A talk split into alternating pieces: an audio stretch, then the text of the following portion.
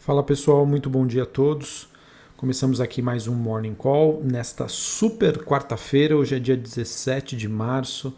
Felipe Vilegas, estrategista da Genial Investimentos.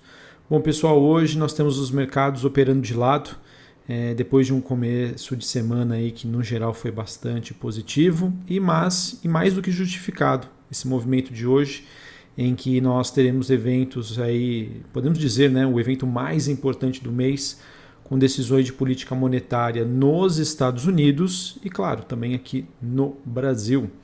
É, nesta manhã nós temos bolsas europeias e futuros de ações nos Estados Unidos oscilando entre altas e baixas. Nós temos aí um tá, está sendo considerado um dos protagonistas de 2019, 2019 não, perdão, 2021, que é o rendimento das treasuries que sobem e se mantém perto aí também do seu nível mais elevado em mais de um ano.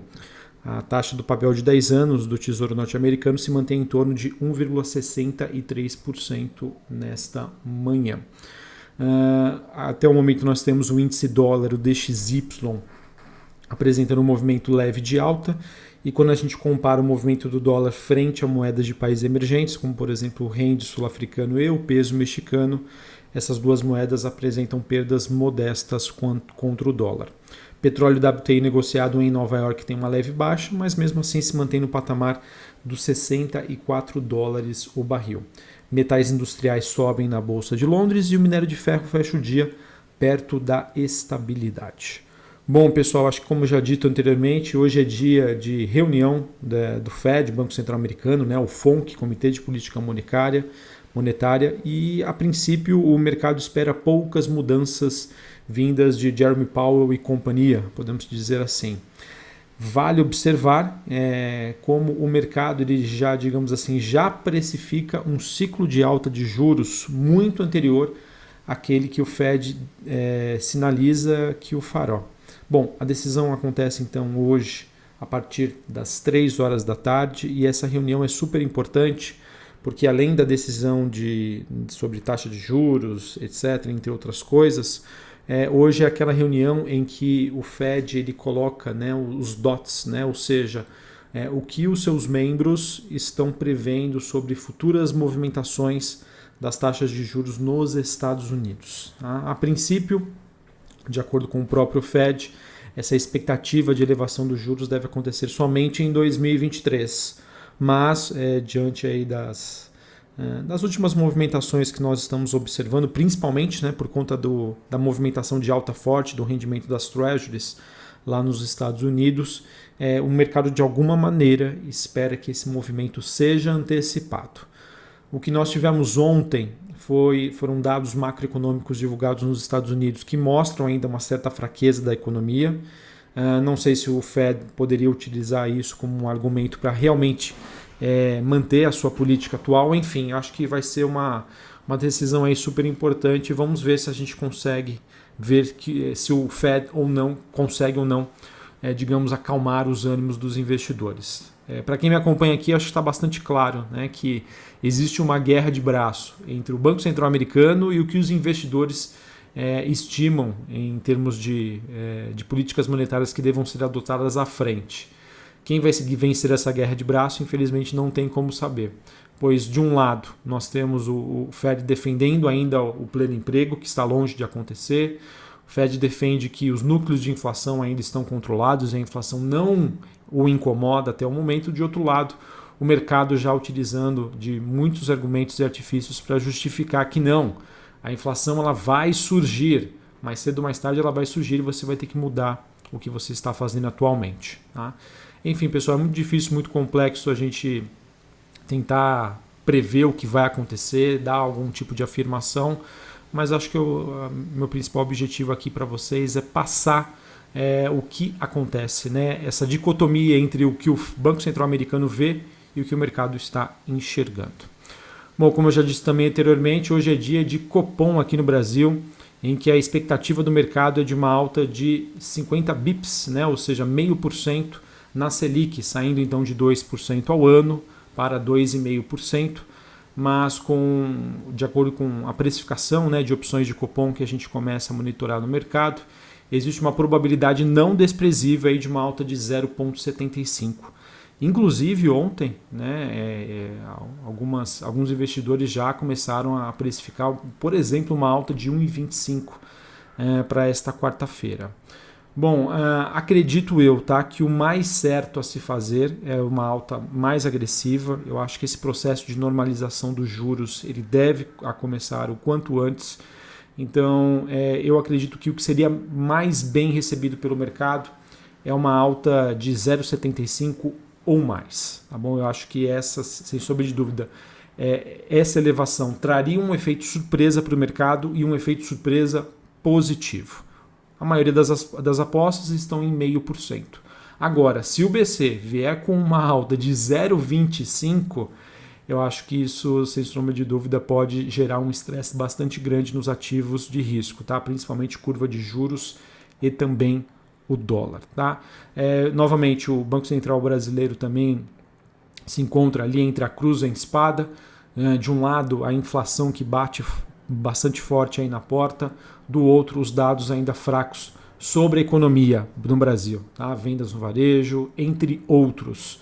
É, então, enfim, acho que o, o, o, Banco Central brasileiro tem um grande desafio aí sobre encontrar o número mágico para que ele consiga, né, ao mesmo tempo, entre aspas, agradar o mercado e fazer o que for correto aí, é, levando em consideração ah, o que nós estamos vivenciando hoje em termos econômicos. É bastante interessante ver os discursos de ambos os lados, né?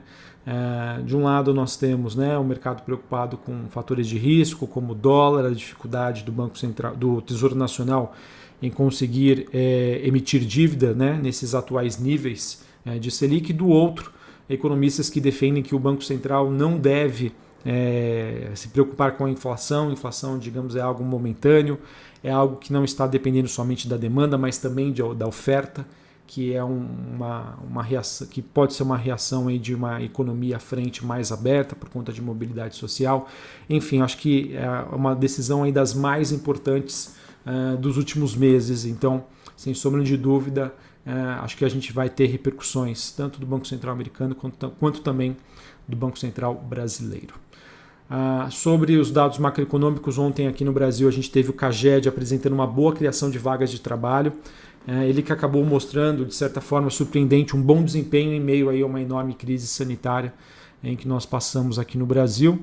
A pandemia também que continua em seu momento mais crítico no Brasil e acredito que ainda a gente deve ter algumas semanas bastante complicadas, tanto de, do ponto de vista social, do ponto de vista de saúde e também do ponto de vista econômico. Acredito que boa parte desses efeitos já estejam precificados no mercado, não tenho visto grandes repercussões.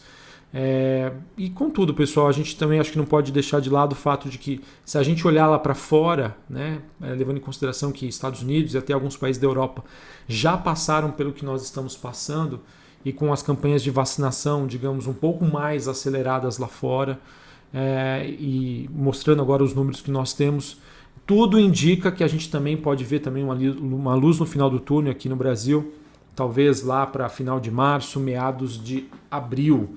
Então, acho que tem solução, a gente já, a gente já esteve pior, ainda não estamos no ponto ideal, mas as coisas estão melhorando. Tá? Eu acho que isso, sem sombra de dúvida, deve ser comemorado, principalmente olhando para a parte de saúde e social. Ontem, pessoal, nós tivemos a Câmara é, dos Deputados concluindo a votação do projeto de lei que cria um novo marco regulatório do setor de gás natural, o texto que deve ir à sanção presidencial.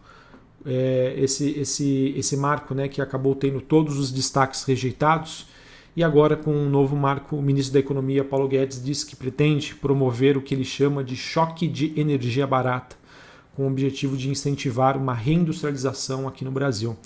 É, essa nova legislação, que, segundo o ministro da Economia, pode estimular investimentos de cerca de 40 bilhões de reais. Pessoal, uma reforma microeconômica super importante.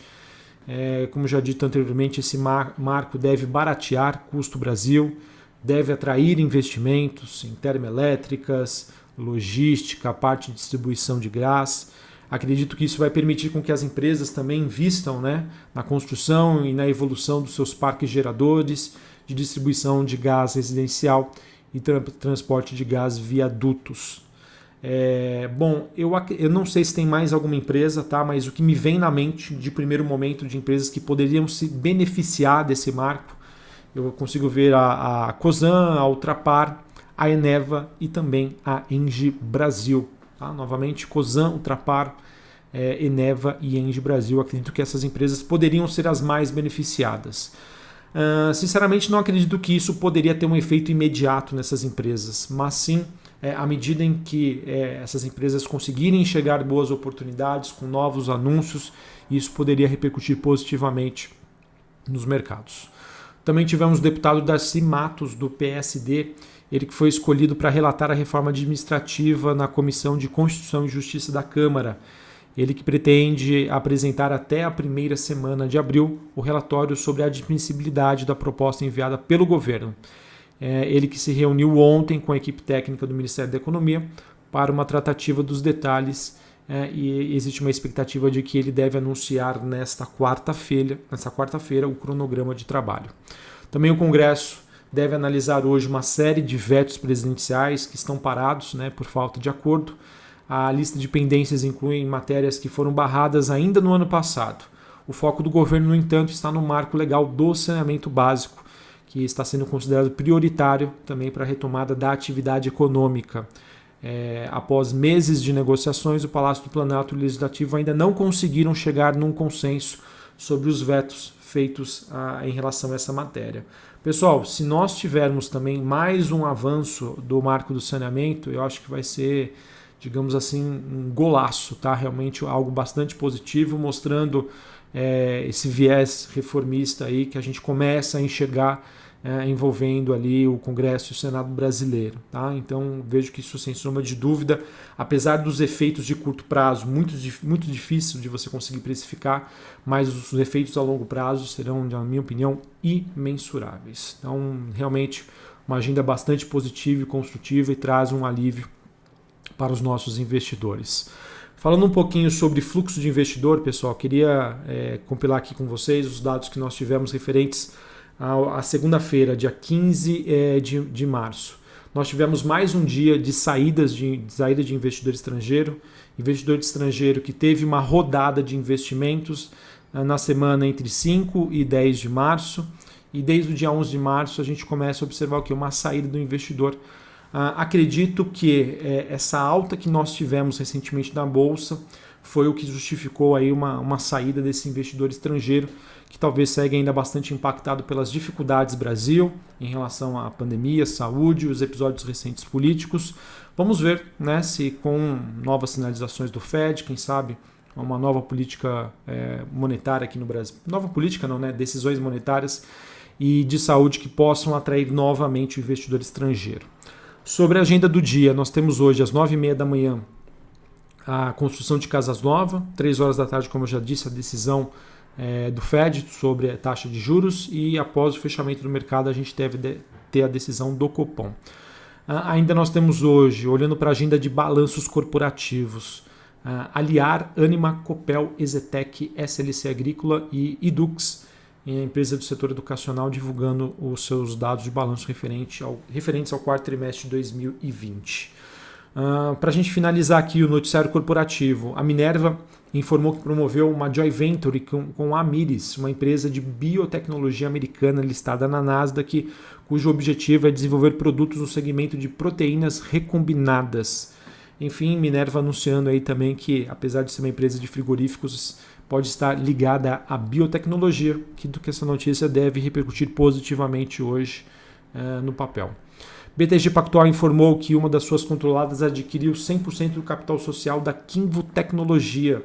É uma fintech que faz um compilado de carteiras, né? ela que tem mais de 700 mil usuários e que somam né, cerca de 100 bilhões de investimentos cadastrados. Então, uma uma aquisição aí bastante relevante, acredito também que possa ter uma repercussão positiva hoje. Tivemos ontem a Reddor São Luís concluindo a aquisição de 100% do Hospital Central de Guaianazes. É uma operação que foi realizada através da afiliada Hospitais Integrados da Gávea e a unidade fica na zona leste de São Paulo, possui 153 leitos. Uh, e essa BESP anunciou nessa terça-feira a prorrogação de medidas para a minimização dos impactos econômicos causados pela Covid-19. É, essa medida que deve vigorar é, de, agora de 31 de março, é, que, que terminaria em 31 de março e passa para 30 de abril, seguindo o que foi feito também pela Sanepar. Bom, pessoal, então acho que era isso que eu tinha para passar para vocês. Agradeço a participação aqui de todos que me acompanham né, no Spotify e outros é, replicadores de áudio, de podcast, e também para quem está comigo todos os dias a partir das 7h45 da manhã no aplicativo Clubhouse. Bom, pessoal, uma super quarta-feira, um dia super importante em que as coisas podem mudar da água para o vinho, a depender principalmente das decisões e dos anúncios do Fed, Banco Central Americano. Então vamos aguardar. Um abraço a todos e até mais. Valeu!